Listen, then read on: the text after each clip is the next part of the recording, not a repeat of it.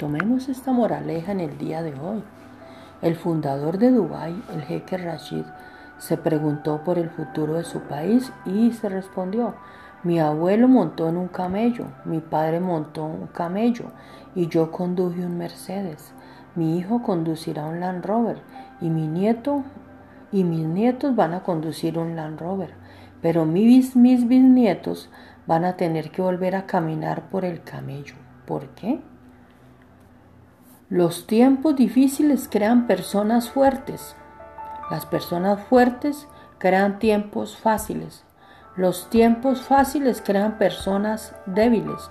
Las personas débiles crean los momentos difíciles.